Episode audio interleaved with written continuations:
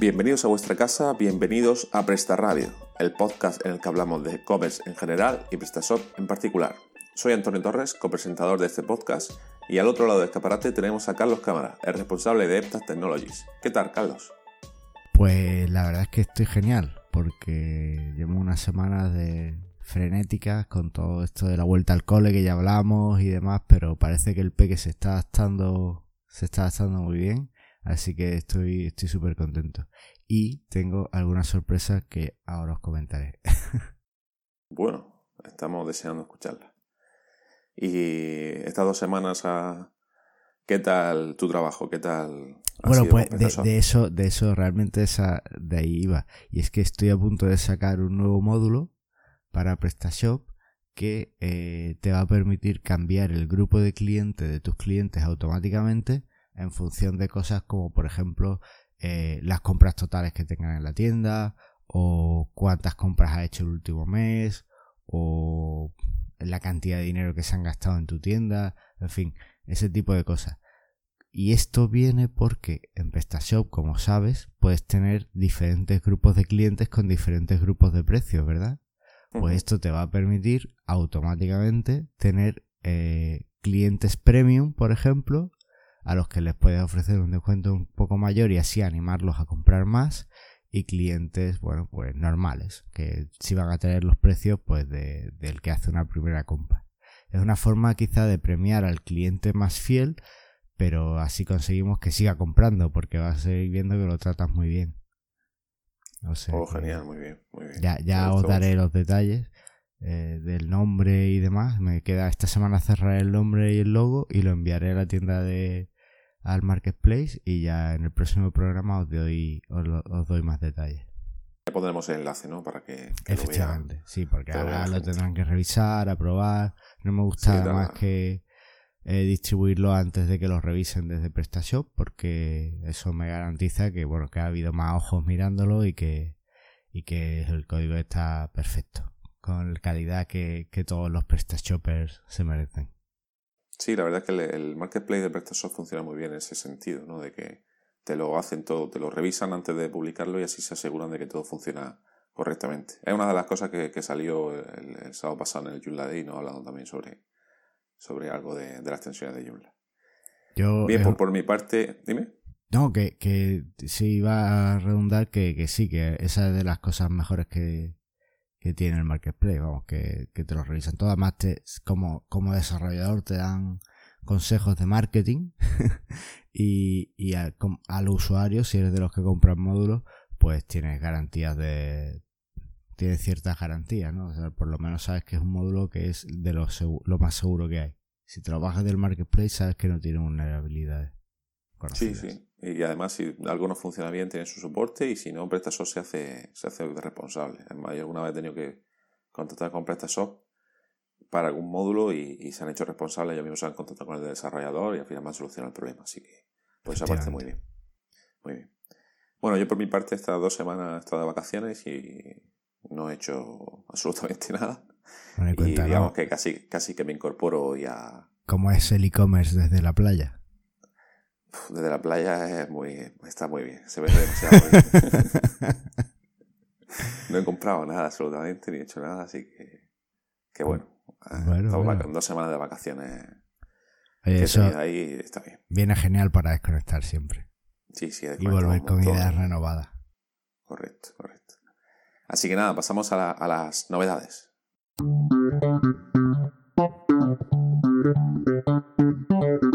Bueno, pues eh, empezamos con las novedades y empezamos como siempre con un fuerte Amazon. Amazon quiere entrar en el mercado farmacéutico en Alemania.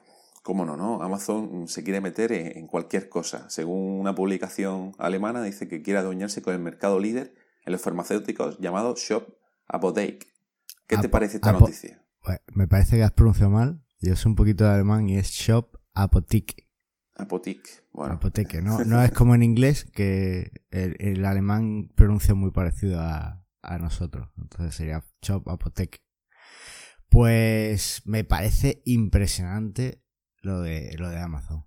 Eh, yo, yo, sigo el podcast de Perspectiva, que es sobre noticias empresariales, que es un podcast súper recomendado, tanto para pasar un buen rato como para aprender muchas cositas de, cómo funcionan las grandes empresas y las pequeñas también.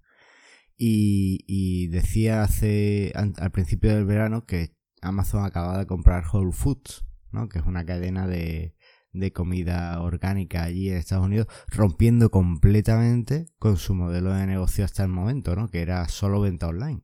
Ahora ya Amazon tiene eh, distribución en tiendas. Bueno, pues además hace un par de semanas, eh, creo que también fue en perspectiva, eh, parece ser que los precios de Whole Foods contra todo pronóstico han bajado desde que los compró Amazon a, con respecto a lo como lo tenía antes de que los comprara Amazon. Con lo cual Amazon no deja nunca de sorprendernos y, me sorprende además porque entiendo entonces que el mercado farmacéutico en Alemania está mucho más liberalizado que en España, ¿no? En España esto sería impensable porque para cada farmacia tiene que tener su su farmacéutico, un farmacéutico no puede tener más de una farmacia, en fin, ya sabemos que está muy, muy regularizado y, y en España sería, sería impensable. O sea que, bueno, Amazon no deja de sorprendernos. Y desde luego va, va, a revolucionar el mercado porque eh, es lo que hace Amazon cuando entra en algún sitio. Va como elefante en cacharrería. sí, sí, completamente. Es, mm, Amazon es que se quiere hacer con el dueño de, todo lo que se pueda vender, yo creo, está, está en ello. Y, es verdad que aquí se, mejoraron hace un par de años, creo, algo de la farmacia online, que ya se podían vender medicamentos y más, pero no, no está tan liberalizado como en otros países. Y sigue teniendo mucho control del Estado. Pero el momento que, que abran... Aquí en España lo que, lo que se, se lleva mucho es eh, la parafarmacia, ¿no? Lo que serían cosas derivadas, ¿no? Que realmente hoy día las farmacias son eh, escaparates. Tú vas, antiguamente a lo mejor ibas a una farmacia y pedías una fórmula o... Pero hoy día tú vas a una farmacia y simplemente cuando estéis en una farmacia mirad a vuestro alrededor. Lo que vais a encontrar es sobre todo eh, anuncios y cosas para venderos que no son medicamentos. Entonces, bueno, pues por ahí tiene, tiene a lo mejor sentido la entrada también de Amazon. Claro. Recuerdo, mi, como anécdota, mi primer mitad de PrestaShop fue en Córdoba y vino a contarnos su caso de éxito el farmacéutico de farmaciabarata.es que había apostado por el negocio online y tal, y hacía pocos meses que se acababa de pasar a PrestaShop y nos contó un poco todo el proceso y, y cómo, por qué decidió PrestaShop y que le iba genial con, con esta plataforma. Así que bueno, pues aquí también tenemos nuestras farmacias vendiendo online, además en PrestaShop parece, pero no, no podemos llegar a ese nivel de, de Amazon. Y desde luego lo que vendía en la farmacia, si no recuerdo mal, era todo para farmacia porque no puede, por regulación no puedes vender online. Sí, sí, está, está todo muy controlado y no te dejan hacer nada. Pero bueno, que si algún día se abre, seguro que Amazon también se mete, ¿no? en todos los países irá. Esto, bueno, esto es una noticia que no está confirmado todavía, pero, pero vamos, que tiene toda la pinta de que va a ser así. Genial. Y nada, y el, también el jueves pasado, el que, el que tuvo, fue, tuvo la suerte de poder celebrar, o sea, poder asistir, se celebró en el Hotel Eurostar Boston de Zaragoza la tercera y la última edición del e-commerce Tour 2017. Organizado por e-commerce New, se acudieron más de 200 personas a la jornada. Expertos en el comercio electrónico y el marketing online ofrecieron mm, las últimas tendencias del sector del comercio electrónico y del marketing online. Y es una forma perfecta para, estar actualizado sobre el e-commerce y ver todo lo referente hacia ello. A mí me hubiese encantado haber estado, pero no, no he podido. No sé si tú sabes algo al respecto o No, la verdad es que del e-commerce tour no, no conocía. Sé que la semana pasada también se celebró el Web Summit, que es como un congreso web, un mega congreso web de gente de todo el mundo. Y creo que estuvo incluso Kevin Spacey, el actor, allí charlando. El año pasado estuvo eh, otro actor muy conocido que no me recuerdo el nombre, pero es el que ha hecho de Ah, el que ha hecho de Robin en alguna peli de Batman. Y, y bueno, pues. Pues bueno, ese es el que conocía el e-commerce tour, la verdad es que no lo conocía. Pero estos, estos eventos son siempre muy interesantes para estar al día y que no nos perdernos nada y poder aplicar las últimas tendencias a nuestro comercio online. Claro. Sobre todo hay mucho patrocinador de temas de transporte, de en los que también se podían, digamos, ver eh, y aportar las tarifas nuevas que iban a, a, sacar o las mejoras que iban a tener para el e-commerce, que, que en el transporte como Amazon también nos tiene un poco limitados a las tiendas pequeñas, ¿no? Siempre hay que estar negociando con, con las transportistas para mejorarlo.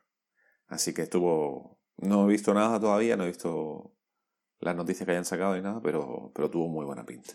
Y a ver si para el año que viene nos podemos acercar algún día, ¿no? Pues habrá que intentarlo. Sí. Cuando este bueno, y, tenga miles de oyentes, vamos seguro. Si vamos, lo hacemos allí en directo. ¿Qué te parece?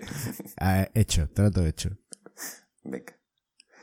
y otra de, de, de las noticias mm, también que se están escuchando últimamente, ¿no? Que, que como no, el gigante de Internet no cesa su esfuerzo por posicionarse en el mercado y lo que ha hecho ahora, eh, último, ha sido que Google ha, comprado HTC por 1.100 millones de dólares.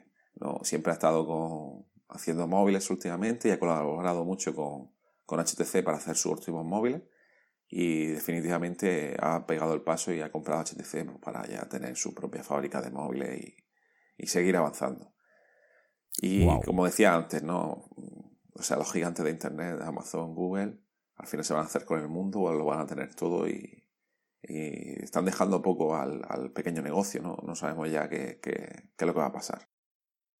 Bueno, pues la verdad es que lo de Google también es, es imparable, es como Amazon, ¿no? Que, que ahí va metiéndose en todos sitios y, y demás. Mi primer, uno de mis primeros móviles cuando fue toda esta revolución del iPhone y tal, yo no me podía permitir un iPhone y me, me pillé un HTC que, que, era también táctil y esas cosas. Mm. Y yo, también fue el primero y fue el HTC Desire o Desire rojo, era da pulgada y media, creo, el primer smartphone que tuve y fue alucinante, la verdad. fue un paso adelante. Eh, sí, era, era muy curioso. Pasabas del Nokia, ¿no? Que tenías que ir con los botoncitos para arriba, que es verdad que Nokia solo tenía un botón, pero aún así. Y, y pasé al HTC y la verdad es que estaba chulo, estaba contento. Pues ya lo cambié y fui, fui mejorando, pero, mm. pero estaba, estaba chulo. Bueno, ¿y qué, qué, es esto que veo aquí en el guion de que Spamix Sexy? Para mí sí, eso fue, eso fue la, la revolución de, del sábado pasado. ¿no? Eso, el sábado pasado estuve en el, asistí al Yula de Vigo, en el que también fui ponente. Y, por cierto, enhorabuena porque por lo que vi en Twitter la gente estaba muy contenta con tu sesión. Aprendieron muchísimo sobre seguridad en servidores, o sea que estaban encantados. hicimos lo que lo, lo, poco que sé y, y ahí hablé. Aunque Isidro ahí me pegó caña porque me pasé de tiempo un montón, como siempre. Ah. Me pongo, a hablar y no paro, macho. Eso, esto Sí, pero es que eso no es, Eso es, es así. El, eh, o sea, en estos eventos eh, el formato suele ser de 30 minutos, con preguntas incluidas.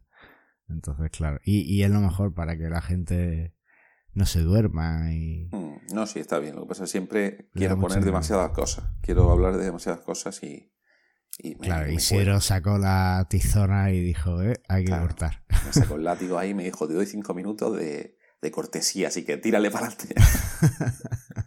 Pero bueno, bien, bien, bien. Y el spamming sexy fue, buah, fue, bueno, eso para los que no lo sepan fue un reto que nos lanzó aquí el señor Carlos a todos los ponentes de que íbamos, que era sacar una foto, una foto suya semidesnudo, digamos, ¿no? Y, Sí, bueno, era una foto desnudo. Podíais hacer fotomontajes siempre no tuvieran connotaciones. Y, y bueno, creo que, que, fue muy divertido, ¿no? Sí, sí, estuvo muy gracioso. Primero, la primera que lo hizo fue, fue Noemi. Y todo el mundo se rió porque hizo un montaje ahí al final. Y, y bueno, yo no fue montaje, fue una foto real que puse y, y ya fue eso. Vamos, la sala se vino abajo, todo el mundo aplaudiendo y tal. Y me gustó mucho, me gustó mucho. Bueno, no, no os lo había dicho, era un reto, pero claro, los retos está muy bien que os, hayáis atrevido a eso, pero creo que además merece cierta recompensa. Así que lo pensaba anunciar en Mastermind Yulla, en el otro podcast de Yulla que tenemos, pero bueno, ya lo, adelanto aquí que tendréis vuestra recompensa eh, por mi parte. Deseando estoy. A ver, a ver qué nos tienes preparado. Nada, y respecto a, a Yula Vigo, a Yula Day, muy, muy bien, me gustó mucho. Siempre los, los Yula Day son de los eventos que más me gustan. Y, algo, algo que podamos extraer de, del Yula Day Vigo para, para nuestros PrestaShop o para nuestro e-commerce? ¿Alguna sesión que te pareciera más genérica o que dijera algunas cosas que... Mm, pues la, la sesión que me gustó mucho fue la de, la de Pablo Deseo, en el que realmente se puede aplicar a casi todo el, casi todos los proyectos web, ¿no? En el que te hablo un poco de SEO y de marketing. Y estuvo muy bien. Y la que me gustó mucho, mucho fue la de Aníbal, la última de Aníbal, que, en la que habló de, de las notificaciones, ¿no? Esto va a ser una cosa en la que va, va a ser muy... Eh, va a ser el futuro, ¿no? Antes había mucho pop-up, había mucho newsletter, pero las notificaciones, por lo que se está viendo, yo estuve preguntando luego eh, en la cena sobre estadísticas, porque yo soy mucho de bloquear, yo lo bloqueo todo, a mí no, no me gusta que me salga ni pop-up ni nada, le dije, pero esto lo, usa la gente, y me, dijo, estas fueron las palabras que me dijo, tú no eres target, tú no vales para esto. La gente sí lo utiliza, lo, normalmente todo el mundo utiliza esto y funciona muy bien. Así que yo creo que es una cosa que se podrá implementar en, en PrestaShop de aquí a poco y, y vamos, que va a ser una, una revolución, ¿no? En el que de, mediante notificaciones le puedes ir informando de productos nuevos, ofertas que tengas, etcétera, para, para tener un poco más de movimiento e intentar vender más. Bueno, bueno, pues a ver, a ver qué tal. Bien, estupendo. Ya veremos si podemos eh, hacer algo para adaptarlo a nuestros PrestaShop y, y demás, o si sacan algo en un, la PrestaShop 1.7 o, o algún sí, módulo. Sí. Habrá que sacar algún módulo. Tú mismo podrás sacar un módulo si no, si no se, se lanza nadie. ¿no? Yo, lo, yo lo veo interesante. De Reto aceptado. y ya por último, una cosa que fue muy, muy interesante de, que surgió en la, en la cena de después, que como... Esto es como cuando vas a una boda, ¿no? De una boda sale otra boda, pues de un Yula Day sale otro evento. Estamos ahí en el que te invito a, a, colaborar, ¿no? En el que estamos... No va a ser solo de Yula, va a ser algo más lo que he hablado antes, ¿no? De, de temas de desarrollo en general y no va a ser una competición ni con otros CMS ni nada, va a ser como un complemento, como para que la gente eh, vea todo lo, lo posible de, que hay en el desarrollo web últimamente. Ya, ya, sabía yo que no podía juntarte con Pablo. fue Pablo, fue. Es que vino, vinieron gente de, de, de WordPress también. De, pues hicieron un, una mitad de WordPress en, en, Pontevedra y vinieron mucha gente a, a ver el de Joomla. Lo hicieron el día de antes. Y no sé si conoces a Ivonne, que es uno de los. Sí. Creo que está muy metido en. Lo, lo conozco por, por, email porque hacemos unos webinars juntos sobre Joomla en SiteGround. Y, y, él es el que está coordinando, el que coordina un poco los. los... Sí, es responsable de coordinación de, de sí, de eso, Entonces por email nos hemos, nos hemos intercambiado alguna, alguna bueno, algún email porque tenemos un webinar sobre, sobre AMP además, que es una tecnología interesante el próximo 4 de octubre. Entonces. Eh, pues genial. pues eso... es un, un, chaval genial. No lo conocía en persona y, y muy, muy bien. Y con él y con Pablo y con otros más hemos. Hasta pusimos fecha y todo, o sea que. Ah, ya bueno, pues ya, ya, ya, me, ya me contarás y ya yo. Si veo un charco me meto, así que perfecto. Sí, yo también. Yo también soy de eso. Oye, que, que llevamos aquí un rato de noticias, vamos a empezar, ¿no? Hostia, sí, empezamos.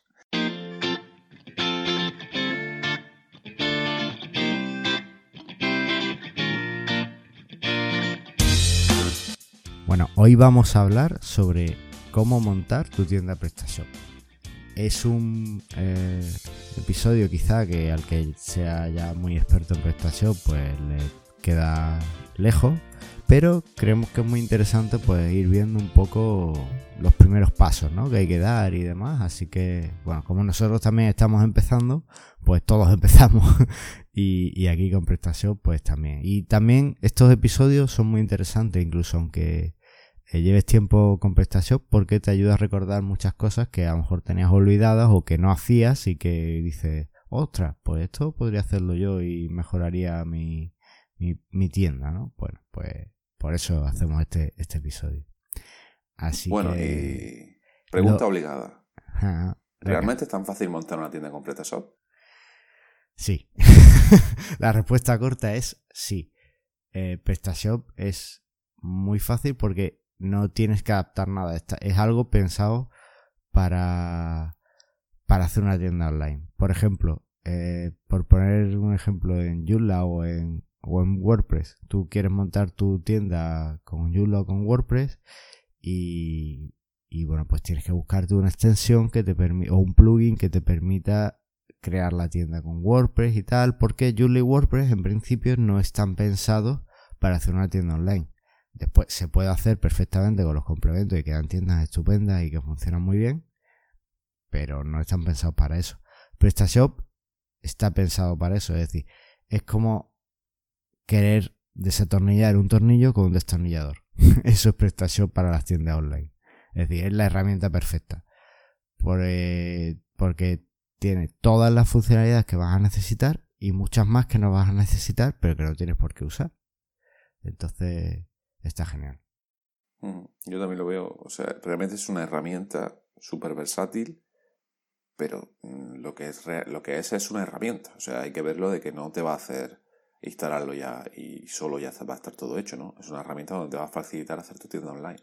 Lo digo porque en, en, alguna ponencia que he hecho también sobre PrestaShop, hablando de e-commerce, luego en las preguntas me decían, es que me resulta muy difícil. Bueno, pero tienes que tener algunos conocimientos muy básicos, ¿no? Pero tienes que saber algo de, web, ¿no? Para poder hacer también, para poder manejarte.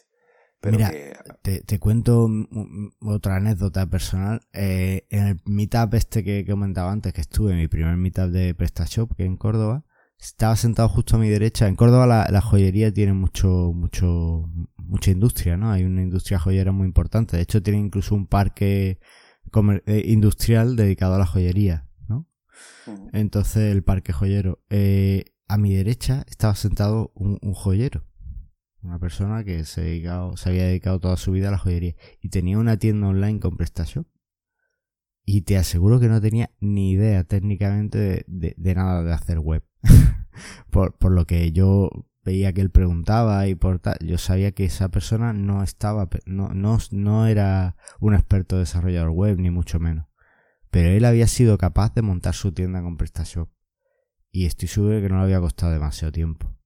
Entonces, es algo que, que es muy, es representativo. Por supuesto tienes que aprender algo, porque bueno, es una tecnología y las tecnologías hay que aprenderlas pero, pero es posiblemente las tecnologías que te permitan crecer tu tienda más fácilmente y hacer tu tienda más fácilmente. Claro, sí, sí es así, pero que hay gente que en una ocasión me dijeron es que Petaso tiene mucho marketing, dice que es muy fácil, pero yo lo he instalado y no sé funcionar. Claro, porque, o sea, viene y le dije, bueno, ¿tú qué vendes? Y me dijo, yo soy diseñadora y vendo ropa y tal. Digo, bueno, como si a mí me das una máquina de coser y me dice un vestido, ¿no? Tendré que aprender un poco primero cómo se cose. Entonces, primero mírate algún par de videotutoriales de cómo funciona y seguramente en pocos días vas a aprender a hacer un PrestaShop. No, no te va a resultar muy difícil, pero tienes que conocer un poco cómo funciona y, la tecnología, digamos. Y, lo veo pues como, es como una herramienta, una herramienta muy, muy potente. Efectivamente. Y bueno, ¿tú cómo planificas los proyectos de tiendas virtuales? Bueno, yo los planifico, eh, siempre hay que tenerlo muy hablado con el cliente, ¿no? Todo y, planificado con él de cuáles son los pasos que van a seguir, cuál va a ser primero el diseño que se va a montar, eh, qué configuración necesito también, una serie de requisitos que se le, se le pasa al cliente de, configuraciones de transportistas, configuraciones de métodos de pago, configuraciones de todo y, luego finalmente la importación de, o la, la, inserción de todos los productos y paso a producción.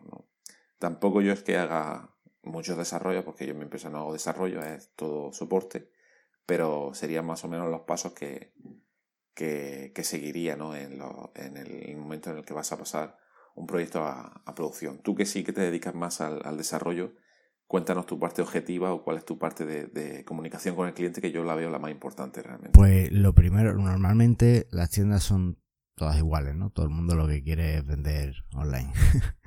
Pero eh, sí es verdad que en algunos momentos pues hay determinadas, en algunos proyectos hay algunas peculiaridades. Por ejemplo, tengo un proyecto de tienda online en el que eh, el cliente quiere vender tanto a sus clientes, a clientes de la calle, como a sus distribuidores.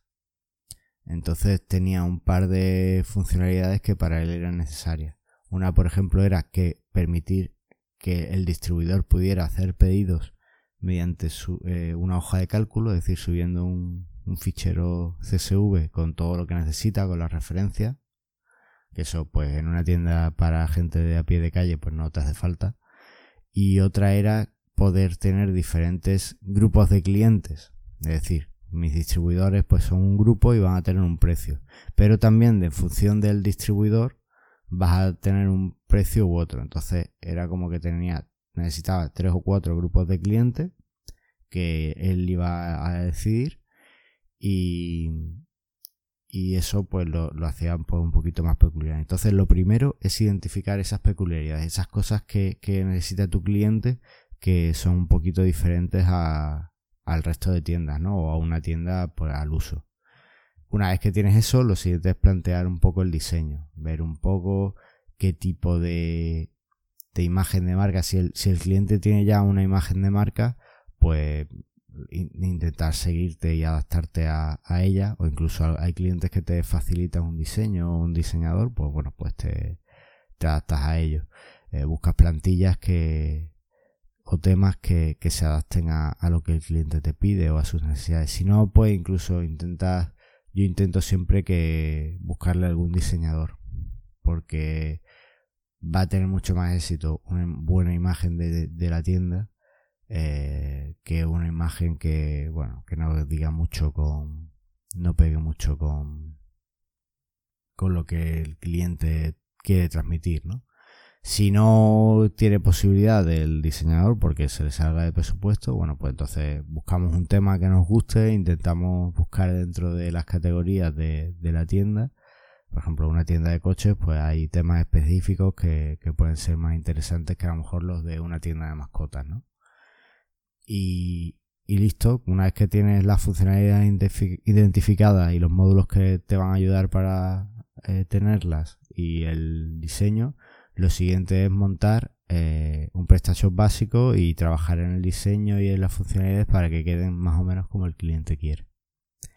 Y respecto a una pregunta respecto a los temas, cuando te lo pasa un diseñador, que te montas tú el tema, te lo creas tú de cero, o te basas en alguno y haces modificaciones. Pues depende. Normalmente, si tiene alguna cosa de, de JavaScript un poco más complicada, pues busco algún tema que me ayude, o si tiene un diseño así que yo vea en una plantilla que, que me guste y que, y que me haga trabajar menos, pues lo, lo, utilizo como base para, para, hacer ese diseño. Si no, eh, ya tengo mucha experiencia en modificar la plantilla que trae PrestaShop y es algo que me gusta mucho porque es, después simplemente, o sea, el diseño al final es, es simplemente pintura. no es ni chapa, muchas veces es solo pintura. Me refiero en web, no, no es que no tenga trabajo, yo sería incapaz. Pero lo que es el, el aplicarlo a una web, aplicar un diseño a una web, es, es básicamente es pintura. Entonces, eh, eso se puede trabajar muy bien con CSS solo y retocando algo de HTML. En ese caso, pues la plantilla que trae PrestaShop me gusta mucho porque ya tienes eh, ciertas funcionalidades eh, inherentes en la... no funcionalidades, sino que los módulos que compres aparte van a integrarse muy bien con esa plantilla, porque todo el mundo va a probar que su módulo funciona bien con la plantilla que da PrestaShop, si no, ¿de qué estamos hablando? Entonces, eh, ya te garantiza cierta compatibilidad. Y lo he visto además, son módulos, es fácil identificar cuando un tema ha, ha salido de, copiar la plantilla que trae PrestaShop, porque hay algunas cosas que no cambian nunca, ¿no? O, o que no, no te merece la pena y no las cambias. Y he visto varias tiendas de mucho éxito además que hacen eso, simplemente cogen el tema de PrestaShop, lo modifican y ya lo tienen lo tienen hecho. Entonces, mi preferencia suele ser coger el tema de PrestaShop, por lo que te digo, porque mejora mucho la compatibilidad después con otros módulos. Mm, y te, te, te basa realmente de que es una plantilla muy funcional, de que funciona todo con ello, como tú decías. Y una pregunta muy, muy rápida. ¿Crees que haría falta ya un framework para desarrollar plantillas como lo hay en WordPress o en Joomla. Perdón, ¿que haría falta ya? Hacer, o sea, que, que, existiese algún framework para, para hacer desarrollo ah. de plantillas, como puede ser Genesis en, en Joomla o, o en, WordPress y en Joomla otro tipo de no no le veo no le veo mucho sentido porque no es necesario. es que en Joomla directamente no le veo necesario. En, en, WordPress quizás sí porque muchos meten porque tienen un sistema un poco más primitivo de, de modificación de plantillas y demás y aparte hay muchas plantillas que meten muchas funcionalidades y muchas historias entonces a lo mejor sí es más necesario un framework pero ni en PrestaShop ni en Joomla lo veo necesario. PrestaShop como framework así o como apoyo de, para el diseño te, te facilita Bootstrap y es a lo que debes adherirte. Si no, eh, te dice muy claro en la documentación, si no usas Bootstrap en tu diseño, estupendo, pero eh, atenta a las consecuencias, o sea, esto está para Bootstrap.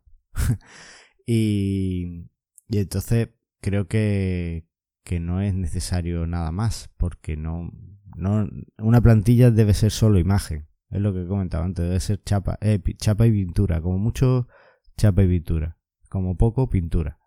Eh, entonces, meterle más funcionalidades, meterle más cosas es complicado. Y aparte que ya, ya PrestaShow de por sí trae Bootstrap y además trae Tweak en 1.7 o Smarty en 1.6, que también son pequeñas herramientas que, que te ayudan mucho, ¿no? Entonces, yo no, lo veo necesario.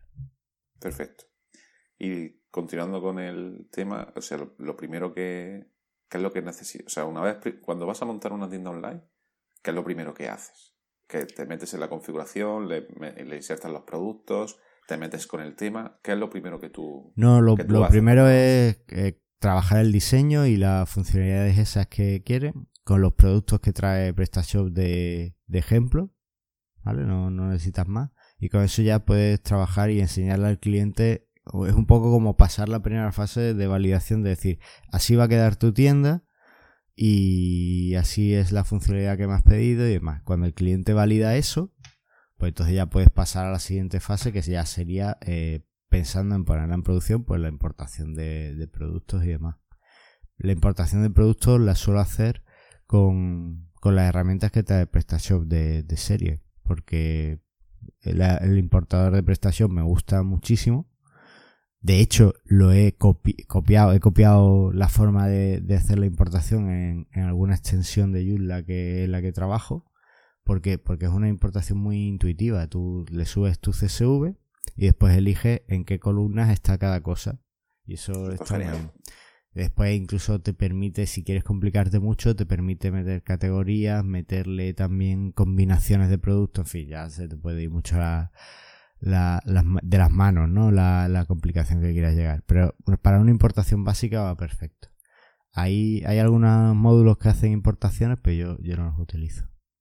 Y, y ya con eso, pues ya tienes eso, los productos de la web. Muy importante, antes de meter tus propios productos, eh, hay que quitar los que trae PrestaShop en la instalación.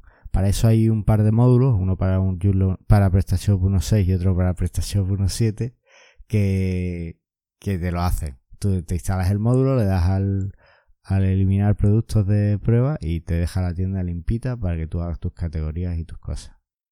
Correcto. Eso es lo es imprescindible primero pues, y mucha gente lo tiene, incluso le han indexado los productos que trae por defecto. eso, Así que eso, es recomendable siempre, siempre borrarlo. Eso está mal, sí. sí, sí, sí. Y la verdad es que la herramienta que tú dices, la de, la de importador de CSV, es muy buena. Como anécdota dejo también ahí que hace tiempo con un conocido me dijo eh, que estaba haciendo un desarrollo en PrestaShop mm, de una tienda de productos chinos o algo así, que tenía miles de productos y lo estaba metiendo manualmente. Y le dije, ¿y por qué no utilizas un CSV? No, es que lo veo muy complicado.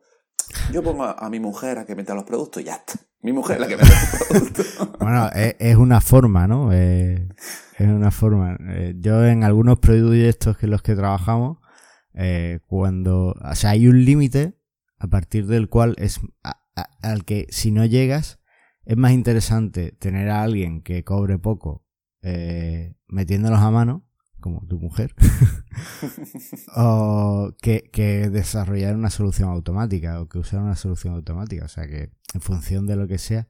Lo bueno del importador de PrestaShop es que además es capaz de identificar los productos tanto por ID como por nombre de producto.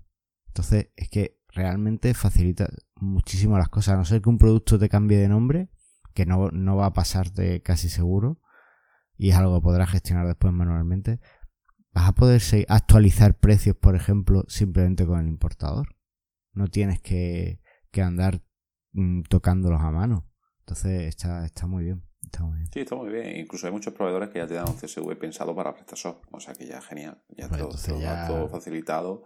y ya solo actualiza stock y precio y para adelante. Y, tienes nada más que, que estar eh, mm, pendiente de las ventas, pero no de, de, lo que es todo el producto y todo lo demás. ¿no? Y el tema de, de módulos adicionales, imprescindibles, algún módulo que tú pues suelas instalar. en España el único módulo que considero imprescindible es el de RedSys. Porque, claro, necesita, o sea, el TPU, el, precio que te pone RedSys es, es imbatible con PayPal o con Stripe, porque ninguno de esos consigue ese precio.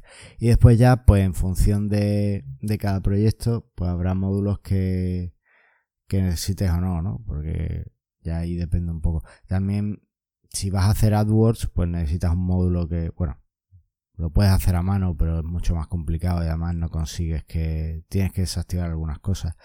Entonces, yo para AdWords utilizo el, un módulo que desarrollé, el Easy Google AdWords, que mete AdWords fácilmente y no tienes que, que quitar opciones de rendimiento de PrestaShop, sino que puedes tenerlo todo activado para mejorar el rendimiento y encima usar AdWords, que eso si lo metes a mano en la plantilla no, es, no, puedes hacerlo.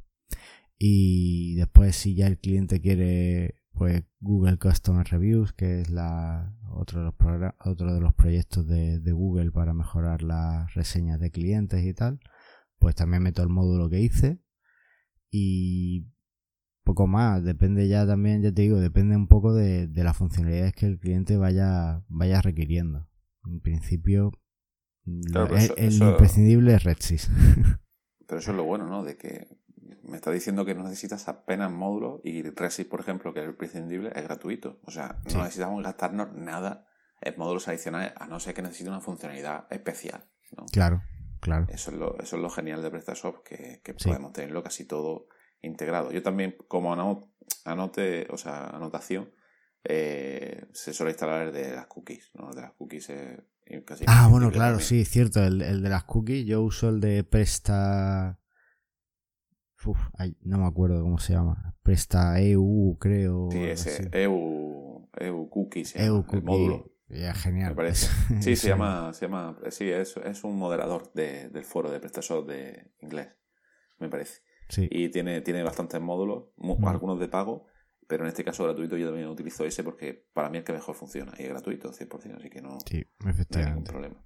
Así que, bueno, pues poco más, o sea, esos dos serían los imprescindibles. Después hay uno que, que además me recomendaste tú y es del mismo desarrollador, que es para meter módulos HTML en distintas partes de, de tu mm. contenido en distintas partes de tu, de tu sitio. Y está muy bien, por ejemplo, para meter un mapa de Google de dónde está tu tienda o algo que quieras formatear de otra forma y no quieras meterte a modificar la plantilla y tal. Ese, está muy bien también.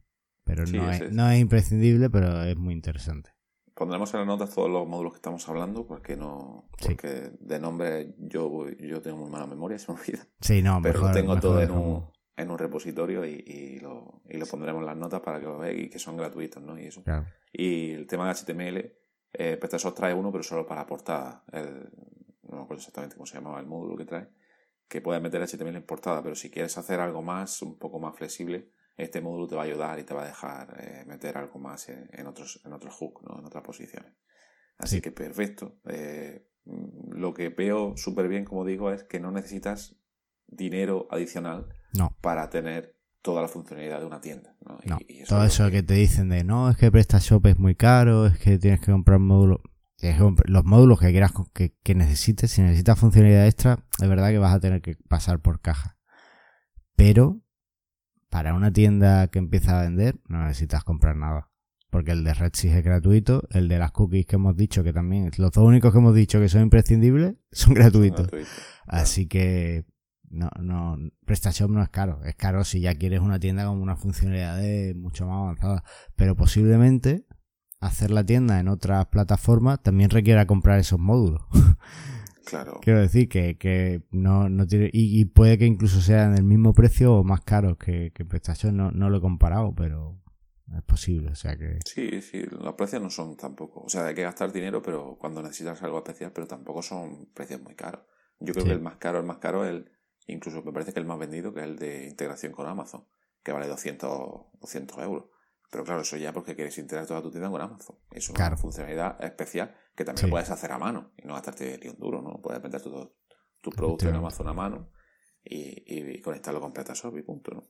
No, y también, creo que hay algún módulo de eso de integrar con, Amazon que es gratuito. O sea, no, no lo he mirado, pero creo que algunos hay que, que es gratuito. Con eBay, por ejemplo, el módulo que hay para integrar tu tienda con eBay es gratuito. Es gratuito, sí. Y ya viene por el, no viene la instalación, pero te viene como recomendación por si, para que lo utilices y descargas, porque lo desarrolladores se desarrolló los mismos que, que el del mismo PrestaShop, ¿no? Y bueno, para terminar ya el, paso a, producción, ¿qué es lo que sueles hacer? Pues yo, como sabes, eh, utilizo una plataforma para desarrollar mis sitios que se llama Divop, ¿vale? Que es de un buen amigo común. y, y lo que hago normalmente es darle al botón pasar a producción y me lo pasa y, ya está. No tengo que complicarme mucho.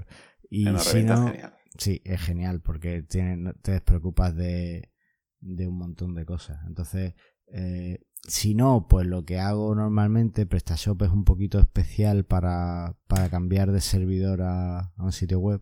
Entonces, si tengo el sitio que he desarrollado en un servidor diferente al servidor donde va a acabar, pues hago una copia de seguridad. Yo utilizo para las copias de seguridad en PrestaShop, utilizo Akiva solo, que es un script de PHP que te hace la, los backups de cualquier tipo de, script y te hace la restauración. Y cuando te hace la restauración, ten en cuenta pues que cambiar nombres en la base de datos, URLs y tal. Entonces, al hacer eso, lo restauro en el servidor y ya, ya queda todo. Si no, pues tendrías que entrar en la base de datos y cambiar un par de parámetros con la, con la URL definitiva para que el sitio vaya. Y desde luego lo que, lo que intento siempre es que haya un SSL, es decir, aseguro la página o bien con Let's Encrypt o si uso Redshift pues ya tengo que, que comprar un certificado pero por 35 euros al año creo que valen no merece la pena, vamos. la idea de la página es ganar mucho más dinero al año. Entonces, eh, le metemos un certificado de seguridad para que haya más confianza y que sea todo seguro. Y, listo, ya en producción. Perfecto. Yo, como último apunte, lo que suelo hacer es activar todos los, todas las caches de PrestaShop para que funcione ya rápido y probarlo y tal. Y es una forma que Divo también lo tiene muy bien porque se puede activar y desactivar ciertos parámetros cuando vas a producción y lo tienes en desarrollo. Y como digo, es una herramienta genial eh, que, me encanta también. Así que, nada, pasamos al feedback.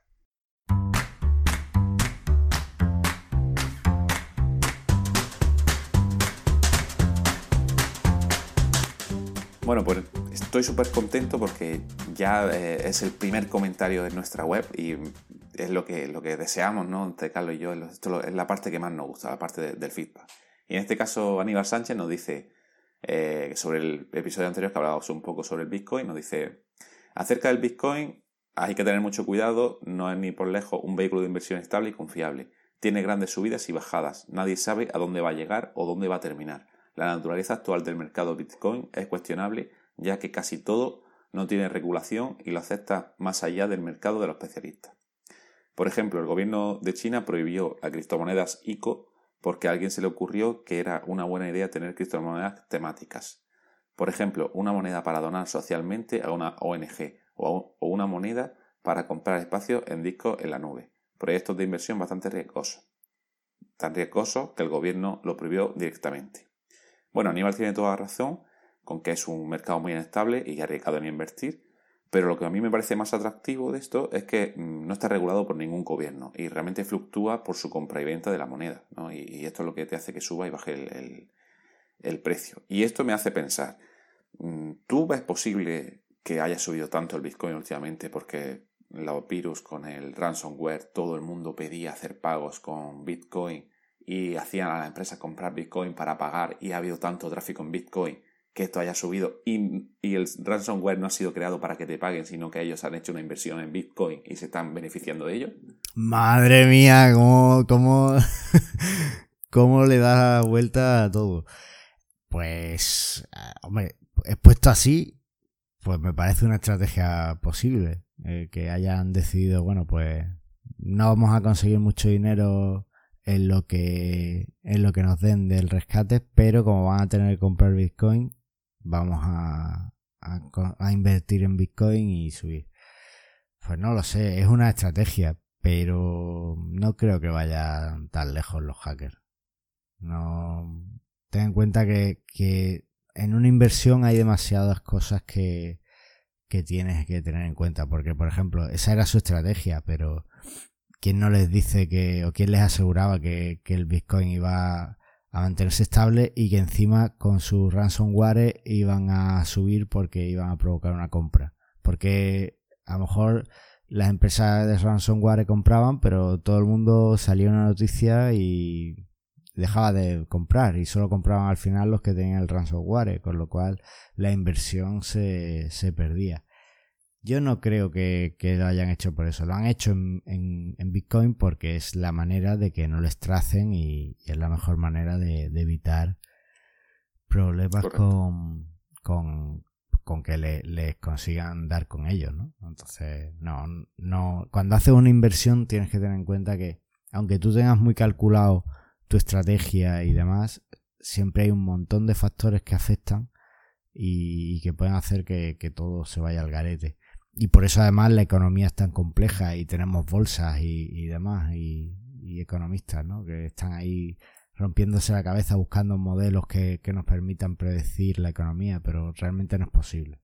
Entonces yo creo que no, simplemente lo han hecho en criptomonedas porque era la forma de que no les pillaran.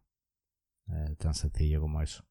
Bueno, de todas formas dejo la pregunta abierta por si alguien nos quiere comentar en, nuestro comentario. Aníbal, igual que el que piensa, a ver qué piensa sobre esto, ¿no? Y, y que nos comente también su, su razonamiento sobre, sobre este tipo de, de, su vida. Perfecto. Bueno, y ya por último, eh, Aníbal, coméntanos. y, y, nada, y, quiero agradecer el, el, comentario y animo a la gente a que, a que con este tipo de comentarios que nos, que nos ayuda a llegar a más gente como tú, a más gente donde nos puedan escuchar, donde nos podáis eh, explicar vuestras, o sea, podáis comentar vuestras dudas para poder hacer posteriores podcasts, etcétera.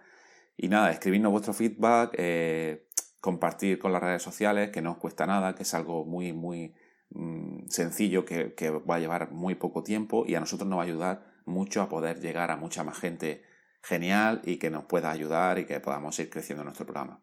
Así que nada. Además, con la nueva aplicación de podcast de, del iPhone es mucho más fácil, así que no tenía excusa.